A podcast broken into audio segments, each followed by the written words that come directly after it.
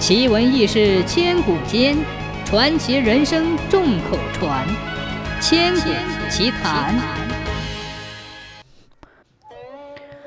老拐是乡村的土郎中，医术高，心眼好。这天他采完药回家，坐在藤椅上，闭上眼睛歇息。恍惚间，老拐到了后山的崖壁下，他仰头看去，上面有一颗硕大的灵芝。有一个人正朝灵芝的方向爬去，老拐不禁为那个人担忧起来，正想出言提醒，那人一脚踩空，摔落下来。老拐下意识地张开双臂去接，竟然接住了。那是一位须发洁白的老翁。老翁再三道谢，并拿出三颗药丸送给老拐，说道：“红色的治心衰之症，黄色的治风闲之症。”黑色的可解百毒。老翁还说，红色和黄色的药丸若无相关病症，吃了倒也无碍；唯独黑色的药丸，只有中毒者方可使用，常人服下性命难保。说罢，老翁腾云而去。老拐简直不敢相信自己的眼睛，手里托着三颗药丸，呆若木鸡。就在这时，大宝的声音在耳边响起：“爹回来啦！”大宝是老拐的独生子。吃过晚饭，父子俩一起收拾草药，发现背篓里面放着一个锦盒。爷俩，你看我，我看你，都说不是自己的。大宝打开锦盒，里面品字形摆着三颗药丸，一红一黄一黑。老拐一下子想起下午的那个梦。他拉住大宝，把梦境详细的描述了一番。只是那仙翁交代哪颗治心衰，哪颗治风闲，哪颗解毒。只是那仙翁交代的哪颗治心衰，哪颗治风闲，哪颗解毒，实在是想不起来了。仙丹不能用，大宝深感惋惜，只能小心翼翼地将锦盒收藏好，盼着哪天老爹再能通神明。这天，县令到医馆送宫里的寻医榜文，大概意思是皇太后近来头风发作，心慌目眩，如能医治好太后之症，赏银千两，入太医院。大宝看了榜文之后，断定太后所患的是头风病，按神医华佗的说法，应该是风邪入脑，此为绝症，无人可医。但今时不同往日。家中已有治疗风险的药丸，这是上天给了自己飞黄腾达的机会。大宝赶紧告假，雇了一辆马车向家中赶去。一会儿的功夫，大宝就到了村口。一个村民看到大宝，一把拉住他就跑，正要去县城找你呢。你爹上山采药，被野鸡脖子咬了。大宝脑袋嗡的一声，野鸡脖子是剧毒蛇。中了这种毒，活不过一个时辰。大宝跑回家中，见老拐脸色铁青，双眼紧闭，咬紧牙关，脉若微息，情况十分危急。那三颗药丸中有一颗就是解毒丸，此刻正好派上用场。大宝赶紧拿出锦盒，可是哪颗才是解毒丸呢？他焦急地踱来踱去，老拐嘱咐声在他耳边响起。只有解毒丸，无毒之人不可服用；另两颗药丸无相关病症，服用了也无大碍。是啊，那就不用分辨了，把这三颗药丸都给爹服下，不就行了吗？大宝赶紧把三颗药丸都拿在手里，扒开老爹的嘴，刚要把药丸放进去，手像被谁抓住一样停了，心里有个声音在说。这样一来，就白白损失了两颗药丸，等于放弃了进太医院的机会。大宝慢慢的收回了手，是用掉三颗药丸救爹的命呢，还是留下药丸奔自己的前程呢？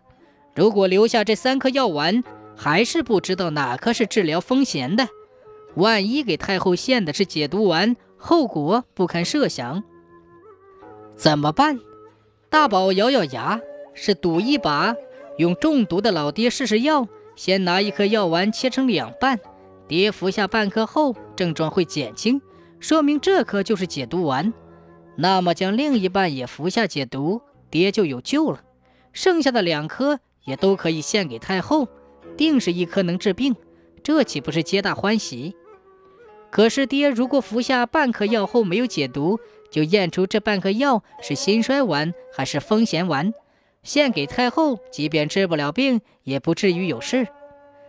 大宝横下心，拉住老爹的手说：“爹，原谅儿子的不孝，您就帮帮儿子吧。”大宝闭上眼睛，摸出一颗药丸，是黄色的。他将药丸切开，一半给老拐服下，紧张地观察着。一会儿，药丸没起作用，毒入心脉，老拐死了。大宝哭着掩埋了老爹，在坟前重重地磕了几个头，随后带着另半颗药丸进京献药去了。药丸呈上之后，大宝在金銮殿上等候，大气儿也不敢出。也不知道过了多久，一个宫女来报，太后吃了那药丸，感觉大好，头痛止住了。皇帝大喜。当即召大宝进太医院，赏银千两。皇太后亲自宅院给大宝，还把身边的宫女指给他为妻。恩典轮番砸过来，大宝都有些不敢相信这是真的。过了三年，大宝已任太医院的院判。虽然在外面风风光光，可回到家他却愁眉不展。这么多年来，自己始终没有一儿半女，纳了四房小妾。肚子没有一个是鼓起来的。大宝找来算命的，算命说他身边有怨气环绕，只有平息怨气，子嗣才能来。大宝一下子想起当初草草掩埋的老爹，难道是老爹死不瞑目，心怀怨念，让自己断子绝孙吗？他心里喊道：“爹呀，我断子绝孙，不就是您断子绝孙吗？”我这就给您老人家重启坟冢，另设灵堂，您就安息吧。说也奇怪，重新安葬了老拐不久，妻子有喜了，大宝乐开了花。十月怀胎，瓜熟蒂落，生下了一个白白胖胖的大小子。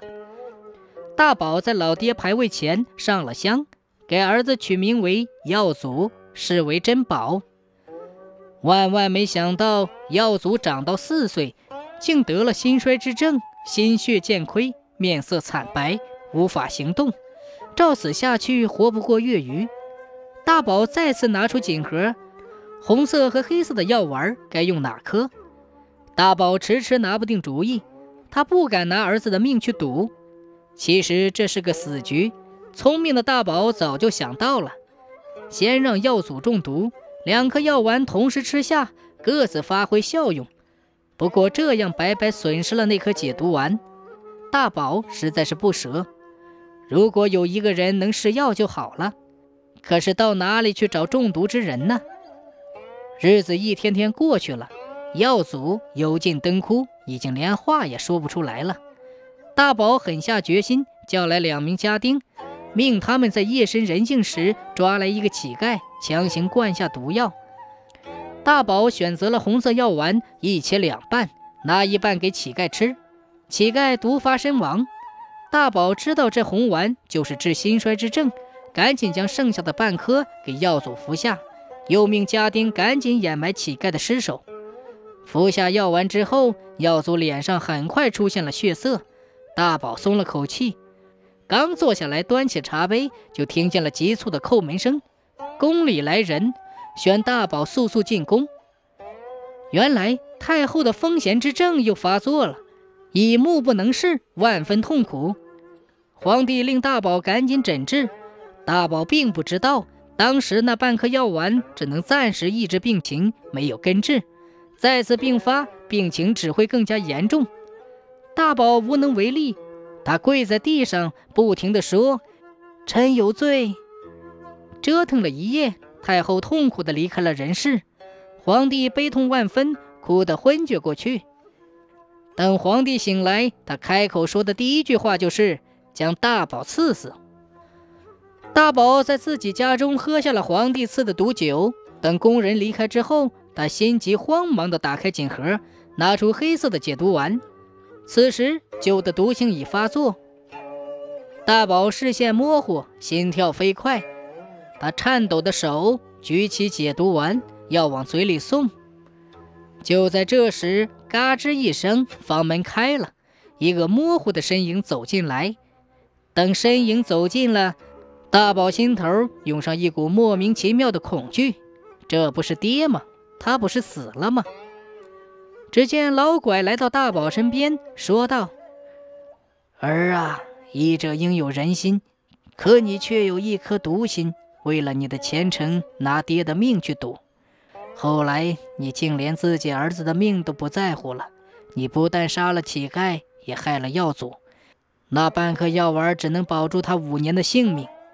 儿啊，你用几条人命验出来的那颗解毒丸，它只能解药里之毒，却无法解心毒。